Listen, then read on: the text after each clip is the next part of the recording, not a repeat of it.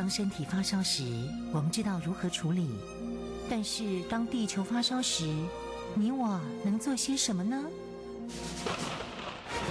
当地球发烧时，冬天不冷了，夏天下冰雹，雨林在缺水，草原沙尘暴，北极熊会灭绝，人类的家园将被摧毁。财团法人台湾永续能源研究基金会邀您一同关心：当地球发烧时。当地球发烧时，与您一起掌握节能减碳、气候变迁最新发展趋势。听众朋友您好，欢迎您再次收听《当地球发烧时》，我是主持人林尔翔。节目中朋友邀请到的是台湾永续能源就基金会董事长简佑新简董事长，董事长你好。主持人你好，各位听众大家好。随着台湾的这个疫情舒缓啊，就不管怎么样，在台湾来讲，大家 现在都是在各个方向都展现出报复性的一些的消费或者是游乐。那么，我们也看到台湾永续能源研究基金会呢，在这一段时间似乎也是爆量的在举办相当多的活动，而且也引起热烈的回响。是不是请董事长今天也在节目当中跟我们介绍一下？嗯。爆量是没有了，就是说我们还我们还继续在在在在成长了。哦、我们比较就去年跟今年的话，今年的整个量稍微小一点。上半年我们还举办了一百多场活动，是啊，比前 比前年稍微少一点，就是。那我们办的内容哦，因为年初的时候我们就发现说，哇，这个很麻烦。嗯，这个大家不能有实体的在参加的话，哈，嗯，这个。这个这怎么办呢？所以我们年初一直在想个问题：怎么样让这个活动啊，能够用线上来取代我们实体参加，或者是说能够把它 hybrid 把合并在一起来办。所以我们想了很久，但是也没有什么把握了哈。是到，但是实际讲起来，台湾有几个先天的优点了。第一个优点说，这次疫情台湾其实。相对的伤害比较小啊。那第二个就是台湾的这个电子产业啊、资讯产业啊、网络产业真的是非常的发达了，这个是我们台湾特有的优势存在。嗯，所以我们在想有没有办法这样办啊？但是我们也也想到一件事情，就是说，其实啊，呃，很多人讲话一个习惯，特别很多老师啊，还有很多名教授讲话。讲话当然要有互动了，所以底下有学生或有听众的话，讲得很热闹，讲得很高兴，有时候会很嗨了。如果学生有反应的话，整个如果对着空气讲话，啪啪啪啪哈，这跟电视台不太一样。电视台人习惯了就是对空气讲话，他其实看不到什么人，但是他可以讲得很好。但是这不是一般人有的能力啊，一般人都没讲。讲下去就觉得凉凉的，没有什么意思。怎么，他他兴奋感没有了啊？讲起话来就没有那么那么愉快。所以这怎么样去把它调和出来，就变成很重要一件事情。所以我们在过程当中有开始全面用网络，一开始了，那也有全面这个还是保持一个实体。然后最后发现说，比较理想的状况下，也许啊有这个。部分的听众小一点、小规模的了哈，本来你你要一百个人啊，来二十个人也行哈。那这二十个人坐在下面，那这个演讲者讲的话，他还是可以很嗨。他知道有人有反应，在讲什么东西，他看到反应，他可以做不同的一种诠释的方式等等哈。那当然，他也晓得后面有电视机在那边照着啊，或者摄影机在照。那一般人是这样。一般人看到摄影机的时候，讲话就会变得非常的保守啊。为什么？为什么保守？因为想讲错一句话，哇，这收不回来。尤其这个大数据的时代啊，是可能讲不完天几百年的你讲的话还存在，人家在翻箱倒柜去找你的时候，哦，找个爬虫到到大数据查查查出你去过去讲什么话，所以大家讲话又变得很小心。那也不太敢讲笑话，这个很小心一点，所以这很有趣的。不过我们这样这样演变出来，我们就发现说，其实我们的民众对这个新的这种科技接受度还蛮高的了哈。那我现在举个例子来讲，就是我们最近跟外交部有一个合作案啊。那么这个这个合合作案，我们办一个这个题目，我们本来是年年都办哈。那年年都办的话，今年。我们也不希望这个就停掉哈。我们办的是什么？我们是办的是啊、呃，台湾气候变迁跟永续发展论坛哈。这是等于我们办第五届哈。那每一届差不多都有一百多人到两百人参加，所以对这个题目有兴趣的人，其实在台湾还算不少。那么今年因为疫情的关系，我们知道说。尤其在前一阵子疫情的，如果说一百多人要进来的话，你要去登记啊、申请，还很小心，呃，这个做梅花做问题很多，所以我们就人，我们就来试一个没有人的，所以前阵我们就试了一次啊，在这个外交部合作，我们因为这个这种题目啊，其实有点硬啊，气候变迁，我们也没有把握到底有没有人看啊，有没有人看，所以我们就把这个时间拉长了，我们办一个礼拜的课程。跟讨论啊，那前三天呢，我们就放了很多这些访问的这些呃录影带，啊，然后呢后两天就是直线这个直播在谈的问题。那我们办的五个题目是什么题目？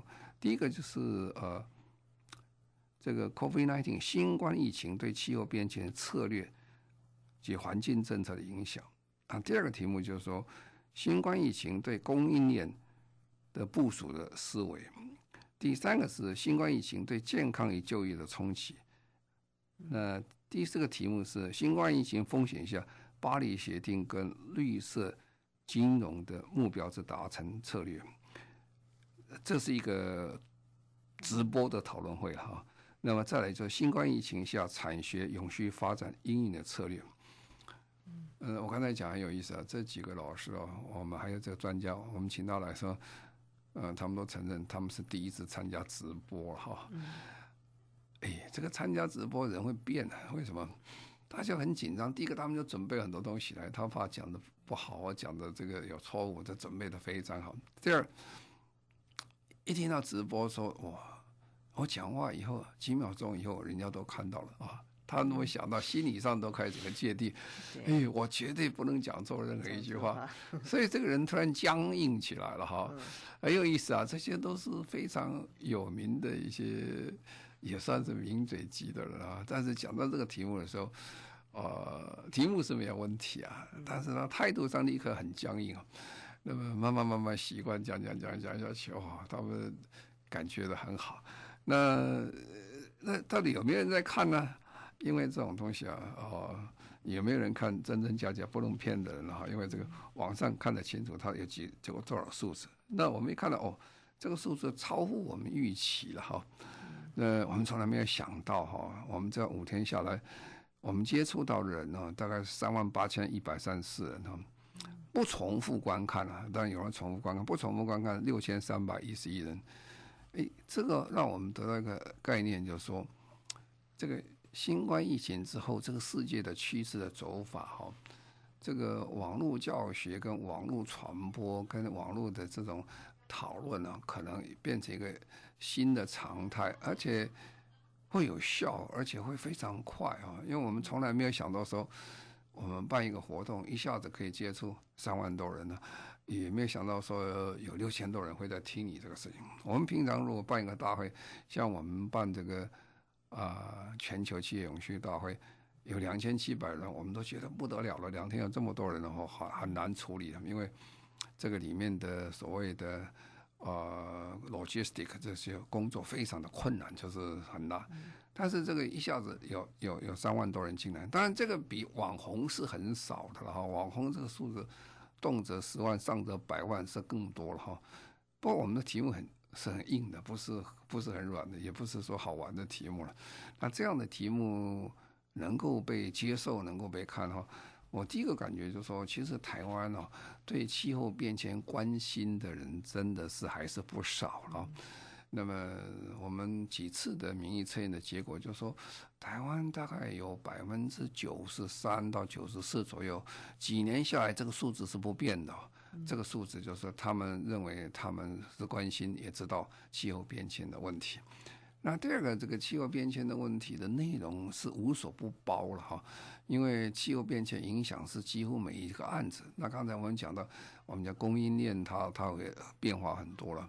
那么供应链的气候变迁，其实对台湾现在是影响非常之大了。就是我们常常讲的，因为供应链的的这个呃品牌端呐，就是发供应链的公司，他们的一举一动要影响到所有的这些下游厂商。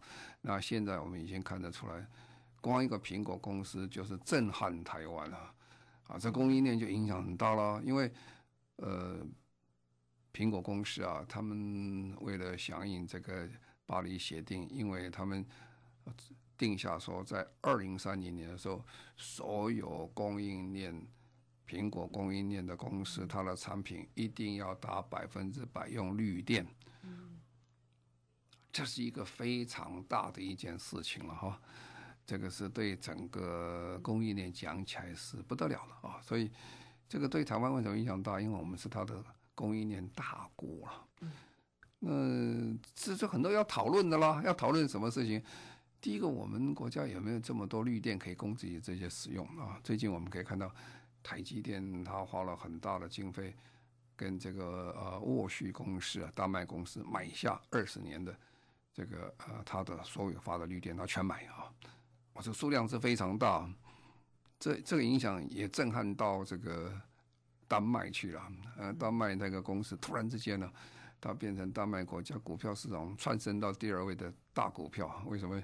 因为它二十年保证生意还是非常好的事情，但是对。对呃，呃，对台积电讲起来的话，它还没解决问题啊，因为还是不够量，还是不够啊。因为台积电用量其实是非常可观的哈，而且在未来继续在成长的，还是需要量。那这个时候我们怎么解决未来的绿电的问题，是大家所关心的。但是其他公司也很重要啊，因为台积电是很重要，但是还有很多台湾的围绕的苹果概念股的这些公司，他们也要绿电啊。那如果台积电都买光了，别人怎么办呢、啊？所以这个就是说，绿电不足下，未来我们经济政策怎么发展、怎么行走啊，就变成非常重要的，呃，要考虑了。这就是为什么我们要办这个会最主要原因。但新冠疫情之后，当然影响很大了。新冠疫情其实对全世界讲起来，对欧洲影响这更是明显了。我们在上星期也特别介绍过。欧洲在这一次的时间里面，因为新冠疫情的关系，它发生黄金交叉了，就是大家开始大幅度的投资跟买卖绿电，所以他们绿电的使用量，在今年的上半年呢，是占百分之四十，大于用煤火力发电厂的百分之二十七，刚好是黄金交叉年，啊，这也是是大家所关心的问题。当然，健康的问题很多了哈，这也是我们在。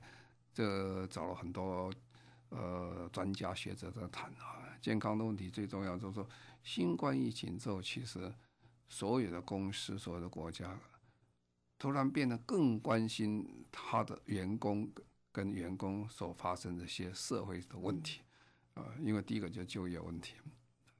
那就业问题，大家想，如果你今天高兴就把员工都 fire 掉，那明天如果再上来，没有人敢再到你公司去了。那这个问题就很多了哈，所以这个时候怎么样他配合得很好，这也是个问题啊。所以我是觉得从这一次让我们的感觉就是说，整个台湾对这问题其实很关心，而且是很深入，而且在谈的时候，嗯，大家逐渐的对非这些问题非常的细心的斟酌，而且都有做一些功课了哈，因为我们事先。这个片子就有些录影的片子，先就先放，放完再再讨论。那大家做完功课也在讨论，这很好。所以让我感触一件事情，就是说，其实要变啊，不变不行。凡事变则通了哈。那我想今天不是我们了，这全世界现在任何的一些单位啦、公司啦，特别是大学啦，啊，还有学校们，他们现在。全面的转进这些呃网络教学，也是逼不得已了哦。但是未来会怎么发展，我们还有待观看啊。但是我觉得台湾这一方面，就我们自己这样的经验讲起来哈，我是觉得还算不错，还值得跟各位来报告，那蛮不错的一个结果。那另外呢，就是说我们在这段时间也特别注意，就是说整个我们在活动的这个布局里面。很重要，就是我们转到学校，我们开始从企业，企业做了呃差不多成果的时候，我们还继续做。不过，另外重点，我们开辟的是学校，因为呃联合国在二零一五年以后通过了巴黎协定跟呃二零三零年永续发展目标之后，他都很清楚，特别是 SDGs 永续发展目标，他们很清楚一个方向，就是说。在二零零年、两千年的时候，有一个千禧年永续发展目标做的不是很成功，他们觉得比较可惜的，就是说没有把这个企业跟学校拉进来。所以这一次就非常重要，重点就是把学校拉进去啊。所以呢，我们可以看到了，联合国通过以后，他很快就做了一个，就是说呃，跟世界大学校长联合会议开会的时候，请他们一起帮忙啊。所以。联合国的大学校长会议就说，呃，这个呃，世界大学联合校长会议啊，他们就做一个决议了。他讲说，这个 SDGs 永续发展目标是一种共同的语言呐、我们国世界人的共同的一个愿景啊。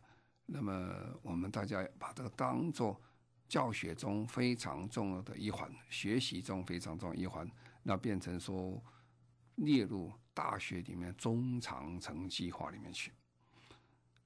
然后呢，这个是其实我我在这段时间为什么特别对学校有兴趣呢？也感觉就说，我觉得外国特别日本人啊，现在跑得很快啊。因为日本人上次到台湾来说，呃，琉球一个高中呢，那么他到台湾来做海外研修了哈。他们我们台湾高中生啊，或者是国中生毕业都毕业旅行去跑跑。他们也有啊，他们是海外研修。那海外研修对琉球最近的国家叫做台湾啊，所以他们都到台湾来。那研修来，他们研究什么题目呢？研究台湾的 SDGs 啊，就是台湾的永续发展目标做得怎么样？我感到很深，感到印象很深刻。哇，如果每个国家都这么做，我们的国家也应该加强。这也是我们加强在想说学校里面在做。然后另外就是最近英国的。这个泰晤士高泰晤士的这个高等教育的一个评估啊，THE 啊，那么把台湾的大学跟全世界评估做了一下，做个分析比较一下，他台湾在这方面做的好不好？那我觉得台湾做的还不错了哈。如果以世界那么多大学讲起来，这个还成绩不错。不过这个越来越会辛苦了，为什么？以前很多大学没参加，现在要参加，所以它的铺位越来越大，越来越来越大了以后，而且成绩越来越好。当然就是越来这个水准越高嘛，所以我们在这个事情在谈的时候，台湾的大学就很有兴趣啊，就非常非常有兴趣。所以我这下面几个活动跟各位报告一下，就是我们暑假在办呢，啊，几乎每次办的都是比我们满场预期人稍微多一点，就是啊，比如说我们连续办了三场这个大学影响力评估啊。这个研讨会，这就让大学去了解一下，说我现今的大学啊，那么这个怎么样让我在大学在让社会对我的认知还有影响力可以增加，那达到我们大学的目的啊。那么几乎我们有三分之一、三分之二台湾以上的大学都参加我们这个线上线下的一个研讨会啊。所谓线上线下，就是我在讲。也很多老师其实，如果他讲演讲的时候，底下没有人哦，他就很难讲。所以我们就办一个小型的，大概三十个人不到一个小课堂啊。然后另外一边就是直播上去上网啊。啊，这上的还不少了哈，因为这是取报名制了。报名制的意思就是说，你你要 commit，要要真正在在做这些。我们没有对全部所有人开放，不过每次报名都超过人，超过我们这次也是两。每一次大概都两百多人参加，很多都是不重复的，所以我们看得出来，大学在这段时间对永续发展目标，呃，在学校怎么样提升学校的永续方面，现在大家都是非常关心的一个问题。然后我们又想到问题，就是说，大学哦，这个学生在做的时候，他了不了解这个东西？所以从 MIT 啊，美国麻省理工。学院还有很多美几个有名大学，他们就发起一个叫 Living Lab 哈，就是永续发展的实验室哈。它什么意思呢？他说学校本身就是个实验室啊，啊，我们学校做实验室的时候，呃，我们都在实验实验室里面做实验室。那现在我如果把这概念把它放大，我学校就是实验室。那学生你来念书的时候，你就拿学学校的东西来做实验。啊，那讲个最简单的一个道理，比如说有一次我们在联合国看到这个，呃，美国大学生在里面做个报告，他 Living Lab 的概念，他是做什么？他是专门对学校的厨余做工作。他说我在学校里面啊，他看到学校里面那个各位晓得美国人呢，这个食物是比较浪费的了哈，所以他觉得很可惜呀。所以他就以学校所有的，因为学校很大嘛，他有很多 cafeteria 哈，还有很多这个餐厅，他把它集合起来，嗯，那去做设计一套，怎么样把这些所有的厨余能够收好，而且让它不浪费，把它收集起来，那做完一个很好的一个一个计划出来，啊，他在联合国报告，那我想这种事情其实在台湾是可以做的了。所以等一下我再说说明一下。好，我们现在稍微休息一下，稍后回来。中广新闻网 News Radio，您现在所收听的节目中广新闻网《当地球发烧时》，我是主持人林尔祥。节目中朋友邀请到的是台湾永续能源就基金会董事长简佑新简董事长。今天我们特别谈到台湾永续能源就基金会最近所办的一系列的活动。那么我在想啊，这个如果请学生去做，要让他更有热情啊，而且让他觉得他可以做的不错，有个比较的话，我们就办一个奖啊。这个奖叫什么奖？叫做大学生活实验室奖啊，就 Living Lab 直接翻过来，就把大学当做实验室来这个奖。那么这个奖的话，我们给的这个奖金还不少了。我们这个奖是，啊、各大学的学生都可以来参加啊。那最高奖金，第一名可以得到十万块台币啊。嗯，那应该还算对学生讲起来是不错的一个鼓励了。不过这个十万块最主要是鼓励他们说，做这个实一个实验。这个实验时间很长啊，我们的时间是规定它是一个学期啊。啊，因为我不是一个单单的发想而已，当然那个发想比较容易啊，但是发想用这个能不能用啊？所以我们给他一个学期的时间去做。我们当然最有希望就是说，他做完一个学期之后呢，哎，他这个这个活动基本上他能变成商业上也可以用啊。比如说刚才讲，那你厨余啊，厨余要处理的话，呃，厨余处理完，我们总是要让他自己能够。啊、经费可以支持啊，不要都靠别人经费支持。那怎么样把这个做一个很好的一个厨余需要人厨余的回收，变成一个有商业模式，就变成可以永久可以运转，解决这些的问题。好，那所以我们说好了，我们第一名十万啊，第二名给五万，还有两位也不算少，第三名有三万、三万、三万啊，那后后面还有总共有二十位有奖哈。那最主要目的，我们是鼓励我们大学生啊，能够发挥他创意去想啊。当然，想出来的最后如果有智慧财产权是他们的，不是我们基金会的啊。所以，我在这里借这个机会欢迎啊啊我们的这个大学生啊，能够来参加这个比赛。我想这个对在学习中啊，特别是什么？特别我们是寄望说。他的这些发想很多跟他在学校所学的内容能够结合在一起啊，嗯，啊，不是只是说我到学校做一个论文而已哈。这个论文，那么这个论文如果只是书面上论文，对社会的 impact 比较小一点了。我们希望走出这个啊实验室，变成生活实验室啊。那另外就是说，整个这个呃活动啊，能够社会结在一起。所以我们这个。希望他做完的结果能够再推重复的推广，比如说这个计划，这个在甲学校成功，在乙学校也可以成功我。在甲学校成功，弄到他边上的社区，他也可以成功啊。然后或者是把社区的东西拿来研究一下，从社区可以推广到更大的社会，最后有本事的话，哎，你把这个企业界东西拿进来也行啊。但是这样把它做起来很有趣了哈。所以我在这里借这个机会做个小广告，欢迎各位来报名啊！只要这个到永续能源基金会这个或者中鼎基金会这两个基金会的网上，你都可以看到这个的内容哈。好，那么很重要一件事情就是说，老师还是非常重要，一切都是老师会改变我们下一代人的想法。所以我们在这一段时间，就是针对的中学老师啊。开班啊，中学老师，我们希望就是说，这个呃，他能够来了解什么叫 SDGs 啊，什么叫永续发展目标。那这个是两天的课程啊，因为我们一开始报名就报满，我们本来是做四十个人，后来啪一下报就报了八十名，那我们不得已就变成开两班了。后面还有，我们就赶快把它结束掉，因为我们还有其他活动，我们人力非常有限啊。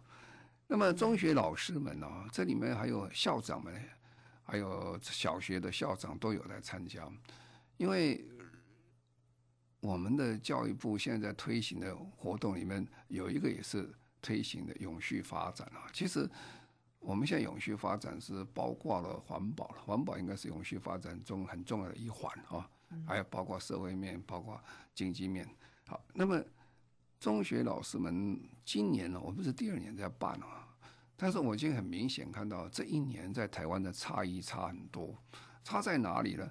差那个老师来啊，虽然没有上过课，老师来，但是他们的讲话对这个整个永续发展目标的内涵、内容跟反应，跟去年真的是差很多啊。去年有些老师你跟他讲是茫茫然的，啊他也搞不清楚在发生什么事情。可是今年的老师大部分，呃，有些都有备而来不说，有有些他们已经在课堂里面也开始在谈这个问题，啊，因为我刚才讲这个联合国它是希望哦，呃，由各学校、各大学、各中学、各小学全面的推广，那么这个推广的方式各有不同啊，有的是在课堂，有在有在校外的等等多少，但是我们的呃老师们呢，特别还有校长们呢，我觉得。第一个，他很主动要来哈，因为我们办活动很有意思啊。办活动，因为办活动常常我们牵涉到一个问题，你收不收费啊？懂不懂？但是我们也有个概念，在台湾是这样，台湾因为我们都习惯于不收费啊，不收费有不收费的缺点哦。什么缺点呢？就等于你看一个图书，呃，看一个博物馆不收费，你就随便绕一圈就跑出来了。一听说收费啊，就算收一百块不多的话，哎，他就会很仔细再仔细看一看这内容它是什么东西，呃，那么他觉得他要一百块钱要赚回来，他都有感觉的。那你参加活动，你交钱的话，你交钱的话，你就会有一个就是说 commit，我承诺我来做这个事情。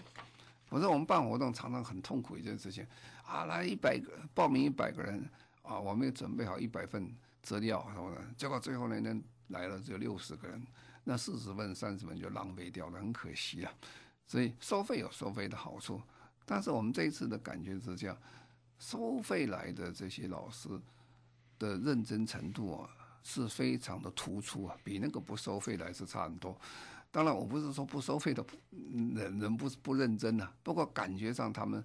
呃，他们的学习态度是差很多，而且他对这个问题的这个深入程度，他也了解很多。更明显一件事情，几乎没什么迟到的，就是准时会到。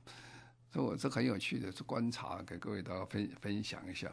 啊，中学、小学、中学老、中小学老师们呢，他们这个问题，我觉得今年他们是进步很多。然后呢，我们再办一些这个永续美术营哈。那你说怎么会去发展永续美术呢？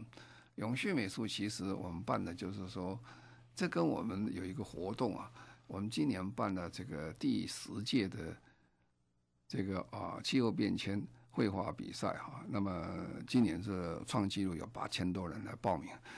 那么我们就觉得老师很重要，因为我们这个美术不是纯的说看你画的好不好。来看你画的有没有意义，有没有内容啊？这要结合的永续的意义、气候变迁的意义，你才能画出来。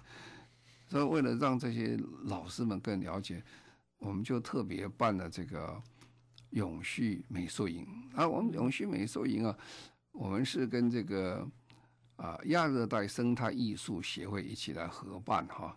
那在哪里办啊？在山上办啊。嗯，我们在一个地方叫鸳鸯湖啊，啊，这是在中央山脉里面的保育区，很难进去啊，很难进去，这个要去申请的。嗯，那么我们还自己准备好，我们自己做菜做好，因为那个地方什么都没有。那我们所有食物都做好啊。很有意思啊，然后做好以后，然后抬上去的啊，我们自己抬，因为这也没有高木替你抬啊，哦，所以在那边学习啊，完全纯自然的环境下，在鸳鸯湖，那么我们将近有三十位老师哦，哦，他们学了三天的时间呢，很有意思，等于一个历险一样，到很很很很很这个原始的地方，然后他们学习很多，从那里面去了解永续的生存意义在哪里。好，我们现在稍微休息一下，稍后回来。中广新闻网，News Radio。您现在所收听的节目，中广新闻网，当地球发烧时，我是主持人林尔翔。节目中朋友邀请到的是台湾永续能源基金会董事长简又新简董事长。这个暑假基金会办了许许多多精彩的活动。嗯。好，那刚才讲的这个永续美术营，我们是有大画家了，杨恩生他带队啊，他是很热心，带着这些老师们一起参加。我们一年只能去举办一次啊，经费有限，明年各位请早就是。那另外我们办个叫小小工程师啊，小小工程师是对小学五年级跟六年级的学生啊，这重点教育基金会跟啊永续能源基金会一起来合办的这个活动。那么这也是一下就爆满了。这个其实我我我们来办一场也是爆满以后没有办法，只好再加一场，再加一场也没办法，因为我们人员实在很有限，经费实在很有限。那么我们就带这些学生去干嘛呢？这些学生去看啊，看这个整个这个工程发展，那永续概念怎么加进去，然后。联合国永续发展目标 SDGs 啊，这个是怎么样融入他们的生活当中？嗯，我们从最简单的桌游开始，先让他认识一下，因为小小朋友嘛哈，你不要在黑板上写很多东西都没什么兴趣。我们就让他打牌一样，用桌游在先玩玩玩玩清楚了，大概有十七项是什么东西，然后我们就到。你去看看焚化炉啦，焚化炉边上有这个环保的这个教育园区啊，在这里面去了解这状况。我们到到苗栗啊，苗栗这个呃昆廷公司的一个环保园区里面去，然后我们要到啊、呃、这个中华电信的这个一个一个实验室去看呢，用这个 AI 来看未来的发展是怎么样。然后又跟他们讨论一下这些工程，去看这个比较巨大的工程，他们在建设的时候怎么做法。做一个工程师啊，他一定要懂永续了哈。如果不永续，你做出来的东西很可能不但没有对人类带来好处，可以对他坏处。将来你做了很多建筑，不也会要花很多钱去把它把它拿掉，这很可惜的。然后开始我们就做得很好。那这些台北县市的呃台北市跟这个。新北市的这些小朋友，小学，呃五六年级哦，真的很活泼，这个而且真的很有兴趣。只是说我们带着这些大哥大姐姐们比较辛苦一点啦，因为他们无限创意以外，活动力超强。那所以，可是呢，你就会发现，其实哦，永续发展、啊，气候变迁这种议题，小朋友有小朋友他的想法跟看法。啊，当然他的做法，他的未来的想象，那是完全的不一样，跟我们那个大人受到很多教育的影响，会比较限限缩你一个思考模式。那小朋友他是无限制的一个发展，讲出来的题目都让你觉得哎呦蛮有意思。我们最后教了每个人做一本书，哎呀，你的永续书是什么？你对永续的看法是什么？用画的了，不是用写的了哈。我每个人画出来都都蛮好的哈。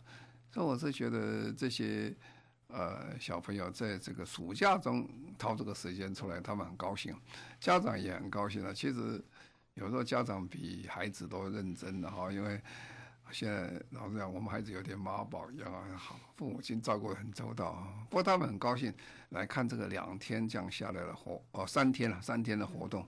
在台北县市一、台北市、新北市一直到苗栗这一段，他看到台湾的未来这工程的发展是怎么样。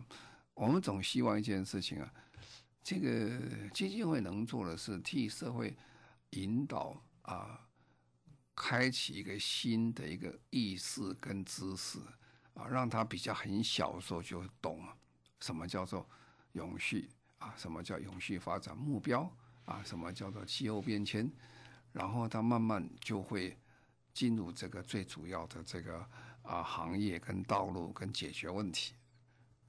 这些人，我们所在所在我们所带领这些小朋友，包括到大学生，十年二十年，就是要解决这个社会这个问题的人。所以我们常常觉得，这样社会才能够永续了，一代传一代啊，下一代更好。